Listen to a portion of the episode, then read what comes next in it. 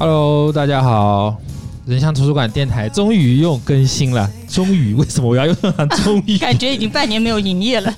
呃呃，疫情开始之后就老王就没有出现过。我们后来啊，好好，我错了，我错了。我知道有很多人等着我更新，然后很多听众都说：“哎，什么时候老王？”嗯，那那就本来我是准备。嗯，就因为上次去跟跟林老师去美国，就自己录了很多一些现场的声音，然后准备单人录一期，但是我很怕，就我我在那边准备嘛，我很怕我到时候一个人说说说说就很尴尬，不知道该怎么继续说。嗯，今天呢，既然刚刚开头的时候说到旅行了，那我们今天也会。说一说就是关于旅行的事情，因为，呃，疫情二零二零年，反正大家应该是没有什么机会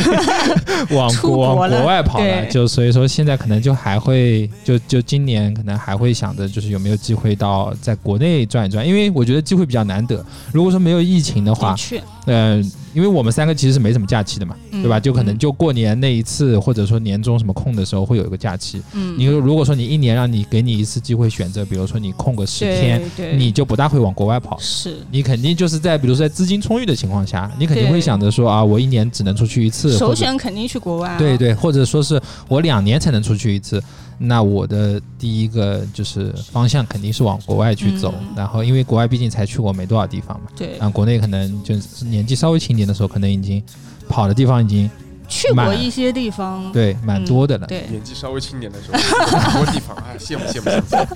很多地方，比如说什么呃，那个杭州转塘啊、下沙、余杭，就很多地方。然后呃，你你们远门去趟铁岭，对对，去趟铁岭。度个假，度个两，度个周末，嗯，那你们年轻的时候，就比如说年轻的时候，哇，这这没法聊了。本期节目结束，那就是青少年的时候，青少年的时候最就最早，你们有就是比如说想出去玩的这个这个念头，就是有有旅行的这个念头的时候，你们最早想要去的是哪里？有没有这么一个地方？有啊，我要去西藏，然后我就去了啊！我要去西藏，但是我没去，然 后结果到现在还没去。我是很巧合的去了一下，就是因为那个时候就是呃高考刚考完的那个暑假，然后我成还没放榜，然后我反正也不不关注了，就是就随便嘛，就就就就随便是吧？呃，然后然后就就决定去西藏，然后但是我那时候一个人，我也不太会。就是一个人去，嗯，然后我也那个时候没有什么在网上去找驴友啊，或者是什么之类的，那个时代还叫驴友。对，然后后来，呃，是因为我我本地有一个朋友，然后他在他有在呃。认识一帮就是专门喜欢去，呃，背包客，专门在国内到处玩的一帮人，然后刚好凑到他们说要去西藏，然后我说哇，去西藏我也要去。我本来应该零七年我就想去了，因为我零七年高考考完以后我就想去，嗯，然后但是没考好，然后我就考不完了，然后然后我要我要复读，然后就就去复读了。就复读的考完的那年去的。对，但是到零八年的时候呢，我就不打算复读了，但是那个时候我也就没打算说一定要去哪里玩，然后刚好碰到他们说要去西藏，然后我说哇，去西藏，去去去去去，然后我还没放榜，我就走了，就我出发了，就相当于毕业旅行。对对对，差不多吧。但是跟我不是跟我的同学，就我一个人，然后跟一帮陌生人一起出去玩。然后就刚好出发那天放榜。啊，然后出发那天，故意故意不看不听啊？没有没有没有没有没有，我我我是说我打算不看不听的。然后我妈给我打了电话说，哎，你被江传媒学院录取了啊。那还好是个好消息，还好不是落榜的消息，是是，否则我就要去西藏自杀了。那小暖呢？小暖你？呃，我比林老师惨一点啊。林老师还是出去比较早的，我觉得就是那个高考之后他就开始陆续的会出去啊。嗯，我基本上到大学毕业开始工作了，才陆续有机会，也有嗯，可能有点钱吧，这样子才能踏出去玩一玩这样子。其实在我大学之前，我基本上就。也就出过几出出省，出过没几个地方，而且都不是以旅旅行的这样的形式。嗯，就有比如说我姐结婚啊，然后我我会我去了趟广州，然后去上海，那玩了一下周边的，但是其实没有出过远门。那那那个时候其实最想去的是除了西藏之外啊，就是我很想去香格里拉。嗯，那时候有首记得有首歌叫《香格里拉》，我。觉就很多豆瓣上的文艺小青年应该都听过，你们可以去百度一下。应该是文艺老青年了吧？文艺小青年，就那个时候的文艺小青年都听过，就就香格里拉那首歌。然后当时就嗯，心心念念的想去梦中的香格里拉看一下啊。然后嗯，但是因为比较遥远，嗯，所以我一直拖到一三年的时候。那拖了很久了。对，一三年的时候才才去的，而且，嗯，因为之前最早出去玩的时候，总想还是想跟林老师一样的嘛，就想拉帮结伙，找两个朋友可以一起去。但是后来工作了，发现其实很难，就。很难真的有大家都有这样的时间，对对，所以要是学生就还好，寒暑假，对对对对但是一旦工作了以后，大家其实并没有那么好。你有你的时间，我有我的时间，大多数。所以我后来去香格里拉是也是我自己去的，临时决定，我后来自己去的，然后从自己一个人去的吗？对，从从丽江。嗯，到从丽江，然后一路上去，然后顺便后来香格里拉一圈回来之后，还去了一下泸沽湖，就把云南想去的一些地方基本上都去了。嗯，那我觉得就是我去云南的时候都没有去泸沽湖。我没，我我连我连云南都没有去，所以说我为什么要出现在这个节目里面，有些微有一些尴尬。呃，那今天就今天我也问了小阮跟林老师说啊，你们有没有什么想去的地方？就是我，嗯，因为那个时候我在大学毕业的时候也很想，就是。往内陆那边走，嗯，就是云南啊，然后像小暖说的泸沽湖啊、西藏啊，然后路上这些，嗯，比如像香格里拉，然后西北这些，就觉得因为那个时候没有什么国外的这个概念，就是还是想想就想在国内走一走，而且中国幅员辽阔啊，都没看过。江浙这边的话嘛，反正。都自己就在江浙，你也不会太太想去什么地方，就会想着一些比较离自己身边比较远的一些地方，而且，呃，那个时候可能很多，嗯，那个时候的驴友啊，或者一些什么文学作品啊，或者说一些什么电视啊，或者就是歌，都是跟那边的会有一些关系，而且像那边的文文化的一些巨大的差异也会。给给到那边其实感觉跟在国外一样，哎，对，会带来很大的一些冲击，并跟江浙这边毕竟是一个完全不一样的一个体系啊，也好，生活也好，景点啊，包括你你所看到的那些风景啊，都是一些不一样的地方。嗯，那既然今天说到这么多啊，关于云南，关于。嗯，那个西藏关于香格里拉的东西，那嗯，今天小暖要向向我们介绍一个我们接下来会推出的一个嗯旅行线路，对对，可以说是旅行线路吧，对。因为其实我们人像图书馆每年基本上现在都会有一两次的旅行的这样的一个。项目吧，算是我们年度的一个保留项目。人像图书馆世界旅行团，这个是我们那个小助理加的那个 加的一个地址。对对，也是我们自己的想做的一件事情吧。因为本身就蛮喜欢旅行的，但是创业了之后，可能就没有那么多时间能够跑出去，所以嗯，我们想每年做一到两次的嗯好的行程的推荐，同时也可以带一直就是跟着我们。嗯，在关注我们的一些客客人啊、朋友啊，可以一起玩，因为每次发出去都发一些风景的照片，都很多人问啊，你们。对，然后然后大家一起一起出去玩的时候，总是说，哎，你们下次嗯出去玩的时候带上我，这样。所以这几年开始，来吧，带上你们来吧。去去年去年去的是冰岛，去了两次，一次林老师带团的，一次小西带团的，对一次跨年，也就还非常好。大家如果看我们之前的推送的回顾的话。嗯，其实都有看到冰岛团的一些内容，非常精彩，看到了一些我们之前去冰岛没有见到的一些东西。是，那第二次，因为林老师是第二次去嘛，就我觉得第一次去和第二次去一个地方还是完全不一样的感受，有的地方还是值得一去再去的。是的，跟不同的人去感觉也不太一样。好的，不同的季节也不一样，是吧？季节也不一样。所以虽然都是冬天，嗯，所以今年就是因为想着国外，嗯，可能这条线路目前来说可能性比较小吧，也是从安全各方面考虑。对，所以我们想着，目前就是国内的疫情基本上已经稳定下来了。嗯，那我们下半年想着还是能够策划一条我们自己也感兴趣，然后可以推荐给大家的这样的一条线路。憋了半年，总算要出去野，总算可以出去浪了。对，好。然后像云南、嗯西藏那边的话，其实基本上也是今年本身之前疫情期间，其实那边也是算比较安全的地方，就就没没什么疫情，人因为也少，人少。对对，地广人稀嘛。对。然后我们这次的行程就是也是，就我们每次的行程基本上都是自己先去过，觉得很不错，嗯，然后回来之后，嗯，在一起讨论，最后再调整。这个路线，嗯，研发成本巨大，对，真的是，就就不是像直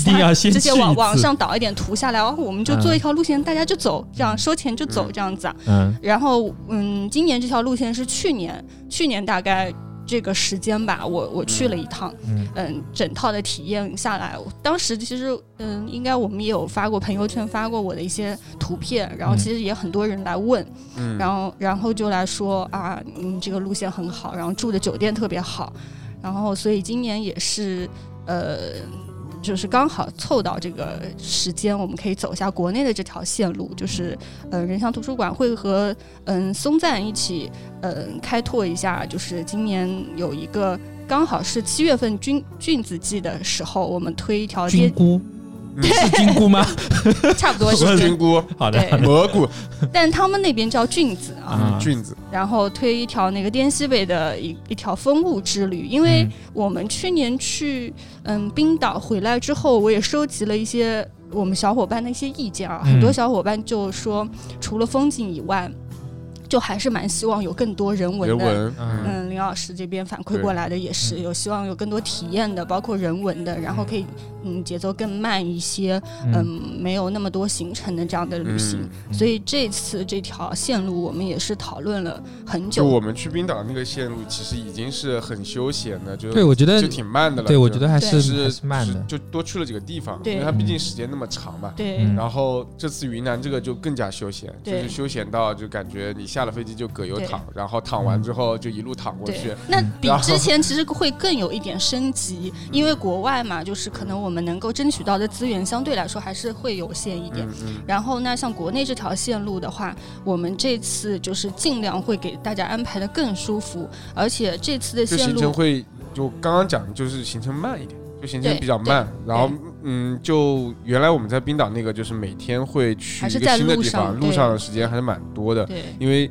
它每个地方跟一个地方跟一个地方之间其实距离蛮远的。然后虽然有人给我们开车，但是会在路上消耗的时间还是还是蛮多的。对，就有一特别有两天的时候，可能跨度会非常大，大概一一天有四五个小时都在车上，都在车上。然后这次云南这个就就会嗯更更休闲一点。对，然后也是全程会有车子，然后。呃，你从一个地方到一个地方没有那么辛苦，然后玩的时间在在一个地方停留的时间也会更长一点，更深入一些。因为这次的嗯线路的首先第一个特点就是我们是以一个酒店为目的地，因为我之前也算是住过了嗯国内外的。蛮多比较好的酒店，然后每次也很多朋友都说很想，嗯，去我住过的推荐的这些酒店，所以这次我们特地安排的这个行程，首先就是以酒店为一个目的地的旅行，所以，嗯，住的每家酒店都是非常好，然后配备设施都是在当地来说，松赞的各家酒店应该。都是属于最好的一个配置了，最好了，因为因为松赞，呃，说起可能有的人还不太了解，说这个酒店，其实我觉得还是蛮，我就觉得至少在我脑子里是蛮神话的一个东西，因为那个时候我我大学读的是旅游专业嘛，然后我大学毕业出来就是自己有有意向想出去玩的时候，就可能那个时候对西藏啊，这对云南这些点比较关注，那个时候就知道松赞了。然后它的那个里面的酒店，就是整个感，就是我那时候看图，包括后来我们确定这个要跟他们一起合作，我也还蛮兴奋的。然后去看了他们现在的一些布局啊，就是他们的那个酒店，你你如果说不说是酒店，你很难看出来。是。这这是一家，比如说是规范化运营的酒店。你脑子里想的那些，比如说啊超五星级豪华的那些酒店的那个样子，感觉非常不一样。而且它，嗯，就我们第一个点在丽江，对，它那个酒店好像是什么。博物馆对，其实它的每家它总总体大概分两个系列，一个是山居，一个是林卡。那山居就是嗯，经常基本上全部都在一些大家很难抵达的深山老林，对这样的一些地方。那这样的一些地方，一来是会更更在地化，就是你可以感受到当地的一个人文也好，或者嗯。整一个风景也好，肯定是你在普通的打卡点，你肯定是看不到这样的风景的，它会更深入。所以你自己去的话，其实就很难去到。去到这是这是第一种。那第二种就是刚才老王说到林卡，那林卡我们这次会住两家，就是第一家是丽江的林卡，另外一家是香格里拉的林卡。那就是在我们行整个行程的头和尾，嗯就两两家。那这两家林卡酒店基本上都是类似于博物馆。是的，然后它整整一个装修建筑都是藏，非常有西藏的风格，当地的风格。小暖一边在说，我一边在看 图片，在百度爽啊，对，好好看啊。对，所以就是酒店住的这块呃，我们首首先就是要说的是，这个旅行是，嗯，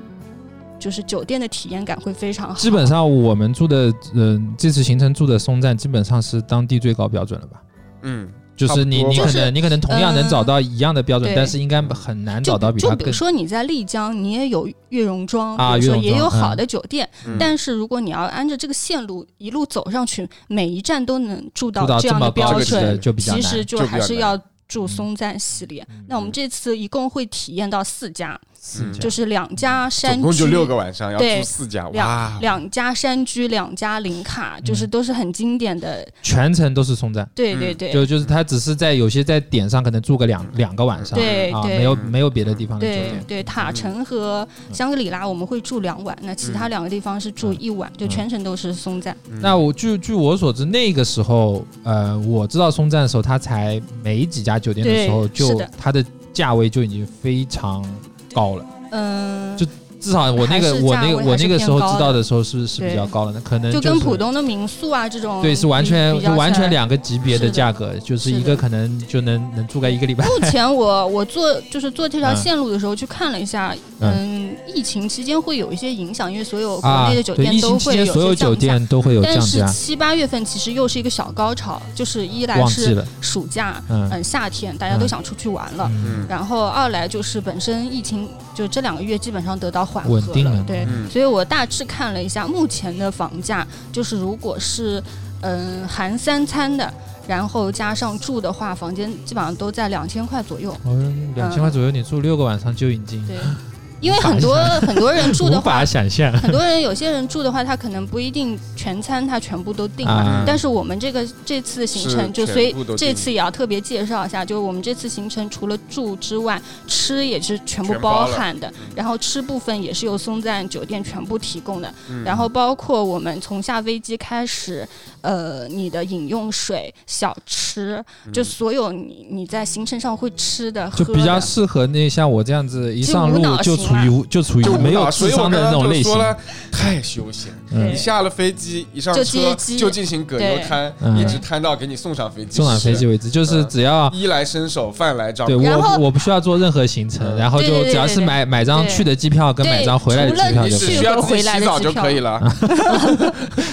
然然后就是因为我这个就部分可能跟那个同样是自驾啊，但是跟那个冰岛的会有些区别。冰岛我们就是会有一个司机嘛，像林老师去，他会带队拍照，然后会有个司机。那我们这次的这条线路，嗯，其实全程司机是兼管家的，就是我们是全部用松赞的管家式服务，所以说会更细节。然后管家全部都是西藏本地人，就是等于说我们落地之后。嗯，整个松赞把我们所有的行程、管家、住宿、吃饭就全部都管负责掉了，就是没有包给很多家之类的。区的人，然后所以都是有非常丰富的经验和他对当地的文化会非常了解。那所以说这个嗯，管家式的服务和普通的只是个就。包车司机肯定是不一样的。对对，我觉得这样子还是蛮，因为因为很多就是那种那种包车司机，如果说你可能跟他，他可能会跟你胡编乱造，或者瞎说一些别的东西。但是就如果说他是一体化的，他又是管家，他还是司机的话，因为他其实就是要管你整一个在行程当当中任何问题，他都要负责管嘛。对对。所以说而且而且特别是去了那个地方，因为。嗯，大家因为文化的差异，有些人懂得多一点，有些人懂得少一点，可能不是那么了解当地的一些东西。你可能看东西只是能看一些表面。如果说有一个人能从旁边跟你跟你说一说东西，因为我们我们去过，比如说比如说林老师去过介绍，就他毕竟不是那边的人，对，他只能从自己理解的一个角度来给大家分享一下。我只能说感受，但是真的就比如说是知识、历史文化之类的东西，必须得有一个当地懂的人、了解这个文化的人来跟你说。对对对，所以说就是这块儿，我觉得会嗯会做得更好一些，也是这次合作我们非常想。嗯，把这条路线推出来的一个原因嘛，然后所以这这次的路线，我们我我取了个名字叫“无感风物之旅”。就风物是什么？就是除了风景之外，会有当地的嗯人文化物产一系列的气息在当中。然后包括因为刚好是赶上菌子季，就菌子季在在在全全年其实就这两两个月，可以吃到不一样的菇吗？啊，松茸，而且会带会带你牛肝菌，说到菇把它说低级，会会带你去采集这样子，因为就是很多菌子，就是其实飞机就航空运过来都会很受影响，嗯，对，我们就现摘，它当它当地的吃的会不一样，就就你你我们路上会有一些特别的一些吃的一些哦，太好了。林老师已经剧透看过了，这样子。我在看图，刚刚说到松茸，我在看图。他们就是我们可以去一个原始森林里面，然后这个也是稍稍的徒步一下，然后可以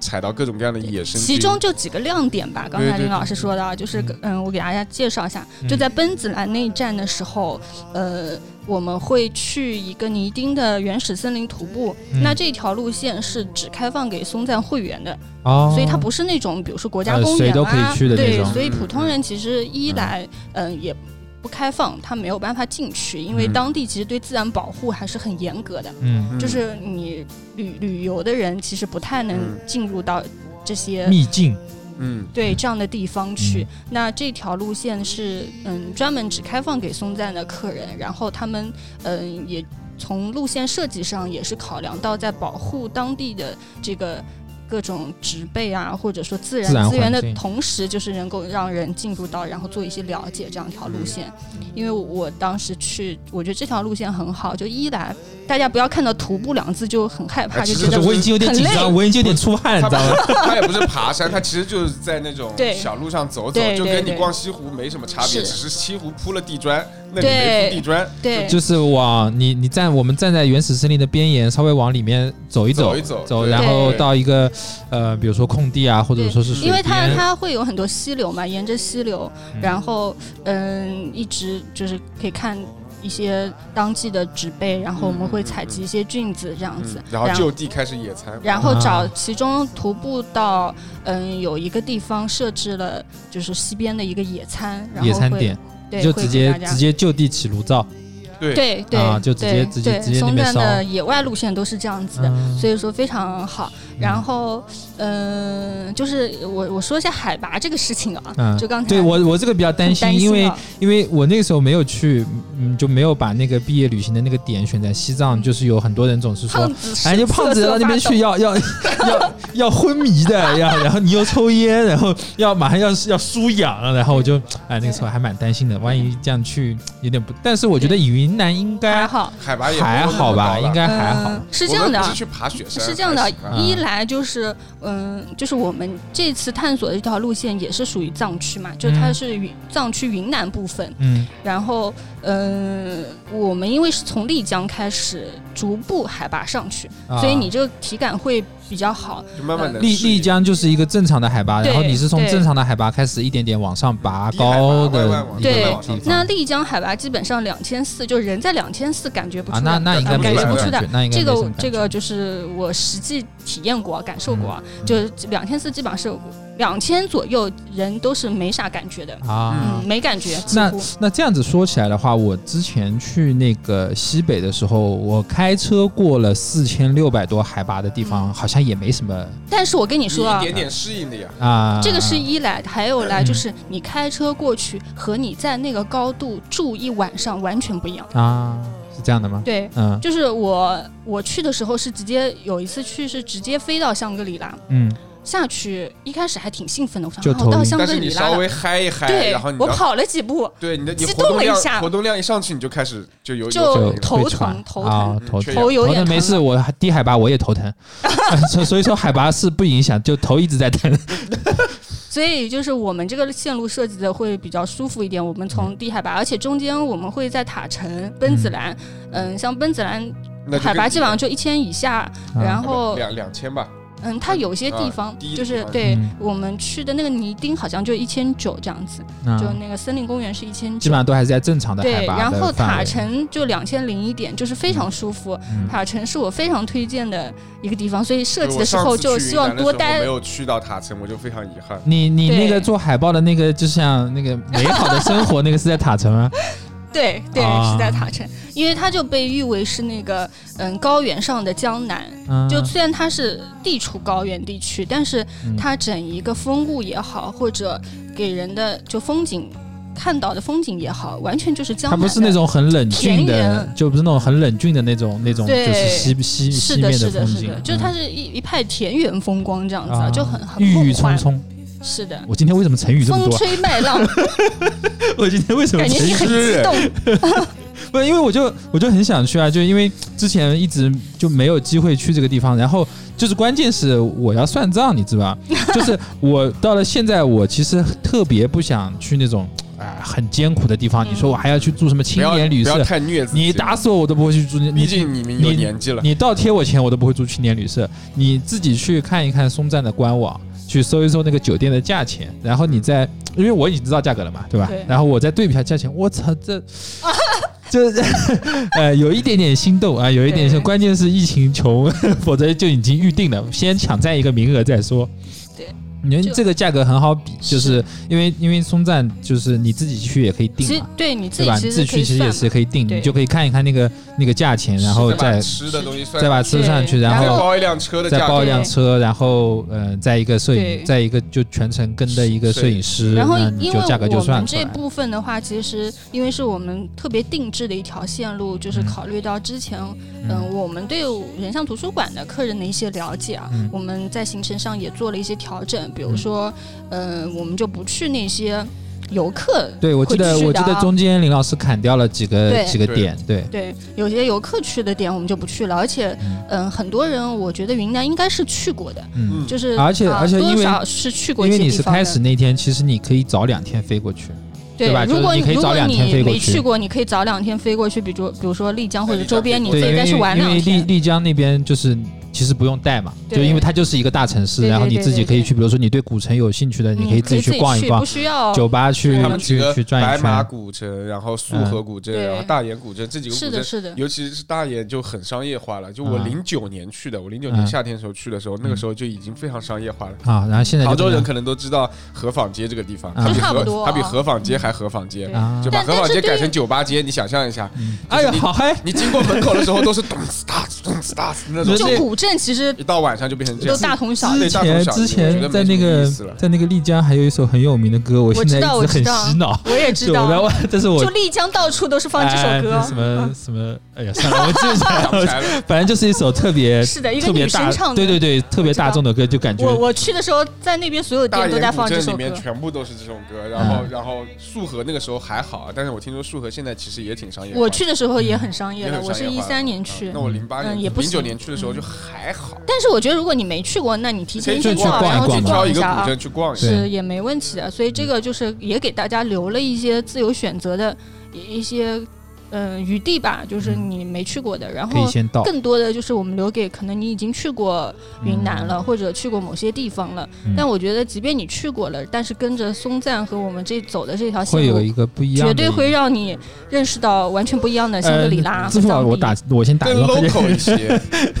我现在可以打，就你感受到的东西绝对是完全不一样的。这个是我自己的，嗯，去年去了之后一个深刻体会。而且我去年去在奔子栏的时候，我碰到白马多吉，就是松赞的创始人，嗯，然后我还采访了他一下，就我们聊了一下，然后我，嗯，他也跟我聊了很多，就是当初做这个酒店的一些初衷，然后包括酒店的不同。的特色，然后包括酒店想呈现给嗯客人的感受到的一些藏区文化不一样的东西，所以我觉得这个是可能大家自己去，嗯，你没有这个。嗯，作为依托的话，肯定是会相差一些吧。会比较难提，因为如果说你比如说像自己去，就比如说也不是跟团，因为跟团基本上，除非是松赞他们自己的，像我们这样的合作形式的团，你自己去到松赞，也就拼车可能对，可能很难很难跟。就是跟当地会有更多的一些文化的一些交融，就是嗯，所以说现在就是我们出来，我就我旅行社出来之后不想去那个旅行社组的团，有一大原因是因为那种大多数就比如说你去丽江，呃，玉龙雪山，然后什么什么古镇，然后就就开始往这些地方走，然后你中间会走得很急，然后所有的那些导游呢，又又都是一些。制式化的导游词给你背下来了，你到了玉龙雪山啊，玉龙雪山怎么样？多少年历史？怎么样？怎么样？会有一个，而且这些点其实你自己去就行了，对对对，也不需要。它它会有一个比较剥离的那个一个一个线，然后现在的旅游产品呢又回到这个点上，但是可能会更加就专注到小型的团队，可能一个团队就六个人，不同的需求这样就八个人，然后因为你人数少了，他能更加多的照顾到每一个人。他对这些，比如说我到了一个新地方，我想要去体验的东西不一样，他就能更加细化了，他就不会是一个非常非常一个一个规范的一个东西。说我到了这个景点要讲这个导游词，到了一个景点要讲另外一个导游词，他可能会就不一样。所以说，可能现在的一些就高端化的一些旅游又变回了。组团式的，对，就可能那段中间有一段很大一段时间是谁都不愿意去，都不愿意去组团，就觉得组团就是呃拉一车子人咣咣咣过去，嗯，把你带去购物这样子。对对对对，然后像现在就又回到了就是高端化的旅游，又回到了小团式定定制式的，因为你你这样的话整体会。会非常完整。就如果说你你比如说啊，你我们六个朋友一起出去玩，呃，那毕毕竟肯定会有三四个朋友，他是像我这样不愿意做攻略的。你们说去哪去哪，但是做攻略那个人可能就会很累。嗯，而且说的难听点，他也就是百度上搜搜的，嗯，就是他也就是做一说，就去找一些别人的攻略，他肯定不会有的当地的一些嗯更加好的一些资源帮你去去去整合你整一条线路啊。而且你网上找来的攻略，基本上大家都是去那儿。都都，他哪怕比较哪哪怕比较小众，但其实你去了发现，大家都觉得小众，大家都去的时候，还是大众。对，毕竟中国人那么多。我们几条，我们我们线路里面有几个点是是只开放给。这个这一波人，对，就像那个，而且可能人一多就没办法，对，没没办法做这个事情了，所以所以我们这个就是会比较特别，比较特别，对，特别就特别。然后这次有几个嗯体验的比较嗯不一样的，我们特地安排进去的一个是在香格里拉会有一个藏香的制作的体验，嗯，就这个林老师那天看了之后说就很感兴趣，因为本身对香其实也蛮蛮有兴趣的。然后他每家酒酒店进去，其实你都可以闻到。好的酒店啊，都会配不同的香。它大堂里会点一些那种，对对对对。然后那嗯，会有还有一个这个体验，还有一个对唐绘制唐卡的体验。这个我还蛮感兴趣，因为我第一次去西藏的时候，我是看他们画，然后我买过一张，其实还蛮贵的。这个很贵对吧？对，这个就就因为我买了大概就 A 三大吧，好几千块。哦。然后因为本身它酒店里就有很多收集了很多嗯铜像啊。然后包括一些唐卡，然后很多的藏式的地毯，嗯，会有很多，大家去去到酒店里面就可以看到。然后所以呃，绘制这个唐卡，就是我们也设置了这样的一个最最后一两天的时候，到香格里拉的时候会安排这样的活动的行程。所以我觉得都是还蛮诱人的。你你自己没办法感受。我前面看那个图，那个香格里拉那个林卡那个酒店那个餐厅特别漂亮。嗯，就就那个那个餐厅全都是那个窗户都是大开式的，因为它的餐厅是直接对着那个松赞林寺哦，松赞林寺的啊，所以如果我们比我们比比如说晚餐在那边吃饭的话，嗯，就是如果天气好，那个太阳下来，就你可以看直接看到日落，嗯，就有一个天然的观景台，对，就能边吃饭边可以，因为。嗯，餐厅周围都是大玻璃窗嘛，你就可以一边吃饭一边看。对，我看那个图就是就是非常通透，就是非常通透，就是你站在里面可以看到外面所有的东西。是，嗯，那上次林老师带团去冰岛的时候，因为因为就可能就没有跟过我们团的人，就是因为我们我们在推送里面我们会写，就是有一个摄影师全程哎，对这个也要特别讲一下。呃，那就是因为大多数人脑海里理解的，比如说有一个全程摄影师跟推，帮你拍拍照，对，可能会拍拍合照啊，对，会。拍拍合照啊，或者说带到一个，哎，我们这个跟拍非常不一样，去打卡。就是你上次嗯去冰岛的时候，就是跟大家融合一起拍照，嗯，是会不会有一个跟你平常自己出去拍？外景啊，这些会有一个不一样的一个，完全不是平时拍外景的那样。就是平时拍拍外景的话，其实你带有很强的目的性啊。就是比如说，我们想好了，在这个几个地方拍出来照片一定会好看，然后我们就事先做好了，对，直奔这个地方，然后找好这个角度，然后我们就大家就去拍，就去摆拍。然后我们之前去冰岛团是这样子的，就几乎不提拍照，几乎不太提拍照这件事情。就我会出发前跟大家说。就是看你的需求，你想要多拍一点，嗯，OK，我我肯定会帮你多拍一点。然后，如果你想要以体验为主的，然后拍照为辅，就是比如说留一个纪念，嗯，或者说就比较隐蔽的拍法，就不要像那么那么像游客照不觉得就变成美美。我们其实你有没有觉得旅行当中拍了最喜欢的方式就是不是你在一个景点后面有个埃菲尔铁塔，你在前面站着拍一张，而是就是我在。美术馆逛，比如说有个人帮我拍，对对，就我这个我觉得女生的需求会比较大。那个方式就是比比如说我举个例子啊，就是有一呃我们去那个呃呃那叫蓝湖啊，不是不是蓝湖，就是那个呃冰河湖。啊冰河湖对。爬冰川之前我们去了一个冰河湖，然后我们在等那个冰川团队的时候，我们就在冰河湖旁边嘛，大家就各自在那边闲逛，就有一些团员他会。他是想要以体验为主的，他会坐在冰河湖，就看那个浮冰在湖面在湖面上飘，然后，然后我我远远看到他，其实我也不会去跟他特别去说，哎，我帮你拍照，背背面或者在他侧面找一个不会拍到别人，只能拍到他的一个角度，然后让他就是让他就是抓住他当时坐在那边感受的那个那个。状态的时候，给他拍了一张照片，这样子回来会有很多惊喜，因为他完全不知道自己，对，完全不知道他，然后，然后，然后拍过之后，就是等我们那个行程点结束了以后，我们坐上车去另外一个地方的时候，我就会直接在车上把这个照片就发给他。啊，对对，因为那因为那个时候我我也是在你们去冰岛的那个那个群里面嘛，然后就就每天就是大就是包括去团的那个团那个团队的成员，比如说六个人七个人，然后呃有一个林林老师的跟着摄影师也在那个群里面，然后。然后他到一个景景点跟一个景点之间，或者说是晚上，对，嗯，大家都休息了，然后他就会开始更新照片，然后那个时候你就可以，呃，那个，嗯。在国外有时差，在国内不需要有时差这个东西，你可以在晚上，哎，大家八九点钟，呃，那些上班很累的人，那边就是朋友圈里面可以打个卡来，就诱惑他们一下。上班很累的人回家，刚完刚赶完公交车，你说，哎呀，今天松赞林卡的日落还是很美。就就我觉得我们人像图书馆的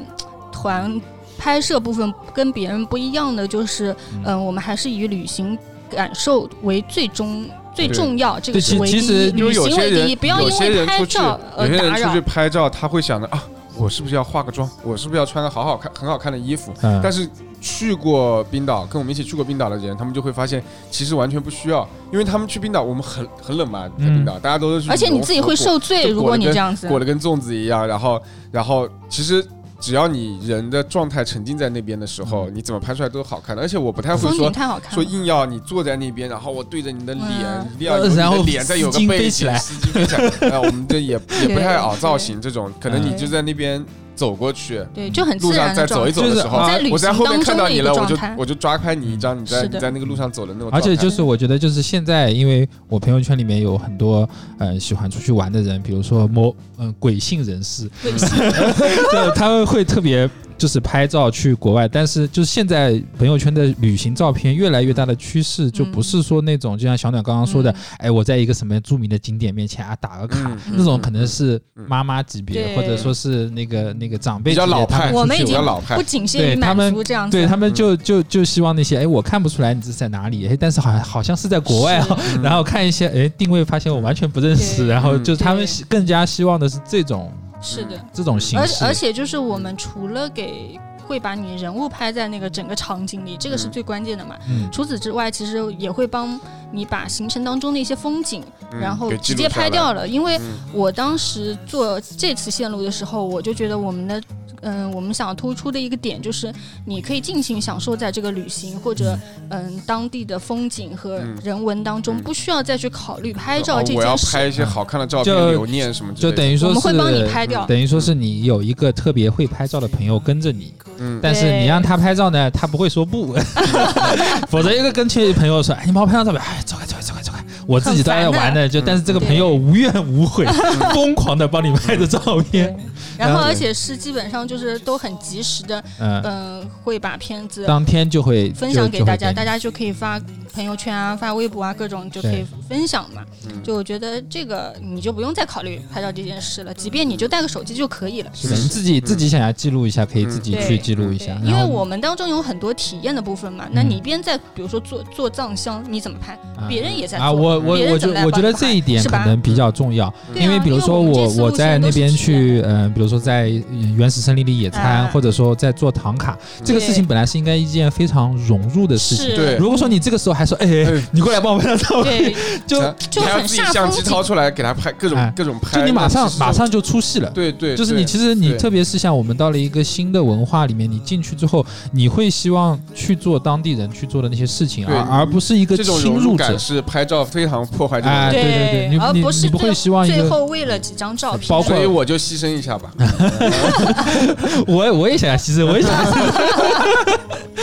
而而而就不会说是我在吃饭的时候，去一家五星级餐厅吃饭，然后还要把手机拿出来去拍一下那个菜，你就不用拍了，反正这就是美食博主。对对，这个这个点就我就觉得会非常奇怪，你就一下子就从那个那个很好的那个氛围里面跳出去了，变变成一个侵入者。因为因为你你你你有些大多数人，他他吃完饭他才会有整一个体验。我在原始森林里什么，这个时候你啊一边要拍视频就很忙，对，就很忙，然后你就不能好好融入。有时候你你所有，所以你看我们现在出去玩。我们刚刚比如说做摄影师的时候，然后刚刚喜欢拍照的时候，整天合镜带器材，什么都全部靠然后疯狂的要拍，就干这个也要拍一下，拍干那个要拍一下。我们甚至还要后面我还要拍 vlog，嗯然后到后面就是。我出门的时候就是手机和一个不想带了，什么都不带了。然后徕卡挂身上很难再拿，就很很少会拿。或者带一个便携的就行。就我想要更更更融入到那个环境里面去。因为拍照这件事其实是蛮影响整个旅行我是去度假的，去就跟就跟林老师他们，包括跟大成他们去美国的时候，就中间我有两个特别，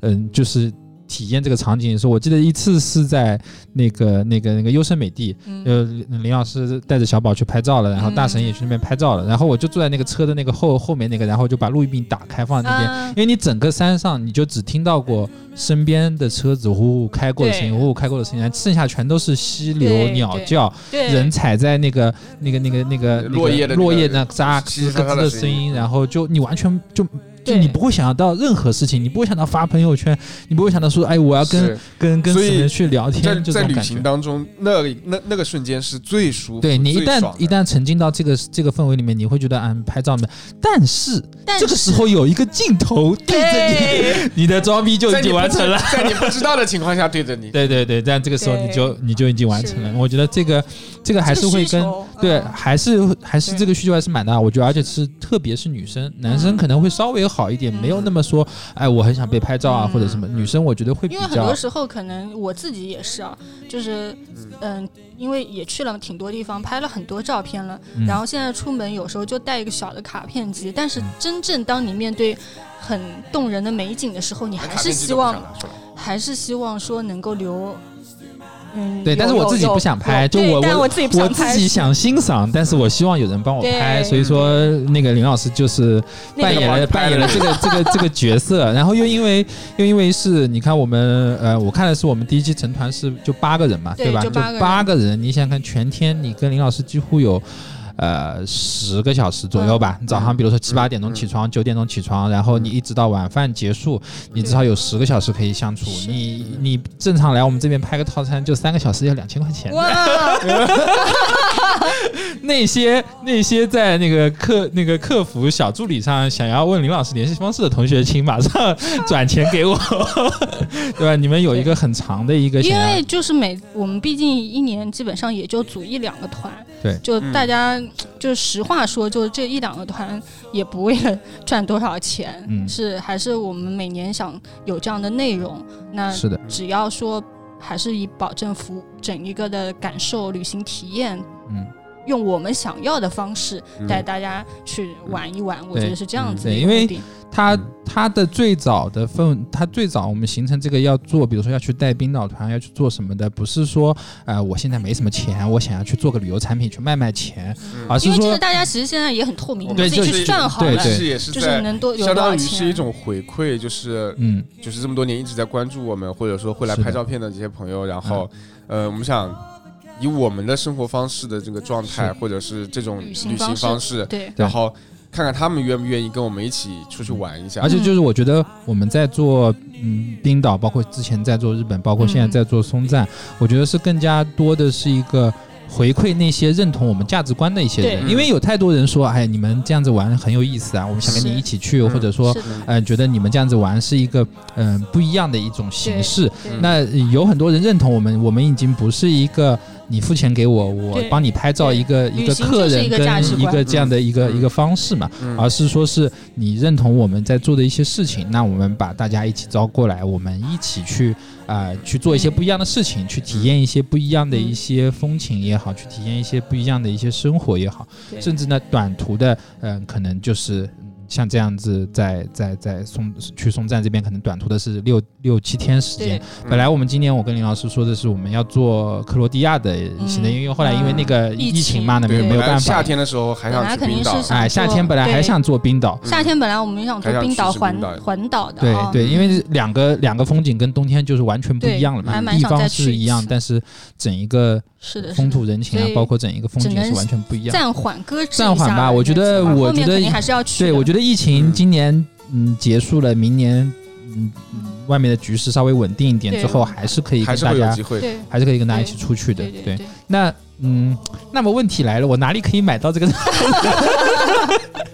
嗯，就是我们基本上，嗯，这周末吧，这周末会把一个具体的行程发出来，大家可以看一下。然后我把我们的团期可以先在节目里说一下了。我们团期是七月十三号出发，也就是七月十三号开始跟着我们走行程。就是如果你比如说七月十二号到。嗯，不用，我们的行程就是七月十三号下飞机来接机开始。那如果你比如说要在丽江多玩几天，你可以自己安排。对，那我们十二嗯十三号来接你这样子。十三号住在丽江，十四号出发那天是我生日。哇，还可以跟林老师一起过一个生日，只要幺九。天哪，嗯，就完了。我我本来本来每年我都跟林老师一起过生日的，今年为了要跟我过生日，不行我要去买一万块钱这个套餐。所以就就反正七天六晚吧，然后那个十三号出发，然后结束，反正自己算一下，就是这么多天，然后结束最后一天，嗯，就没有行程，就送上飞机这样子。而而且我们算起来，是不是人像图书馆也是？七月十五号还是七月十六号生日？我我们因为是跟我记得是跟林老师同一天，还是说迟两天来着？我反正就就七月十几号的那个地方。租下这个房子那天是你生日，啊，对对对，以他的啊，那那就是就是那个还能跟人像图书馆一起过生日啊，只要要。好。然后那个具体费用我。节目里就不说了，到时候大家看我们的行程，然后提早预定。我们还是设置了一个早鸟价格，嗯，早鸟会优惠五百块钱，可以看一下。然后如果确定要去的话，我觉得就早早早点确定吧，这样大家也可以请假，各方面都可以安心一点。然后那个，嗯，还有什么问题啊？想想。没啦，价价格问题你没有透露，就大家就不关心。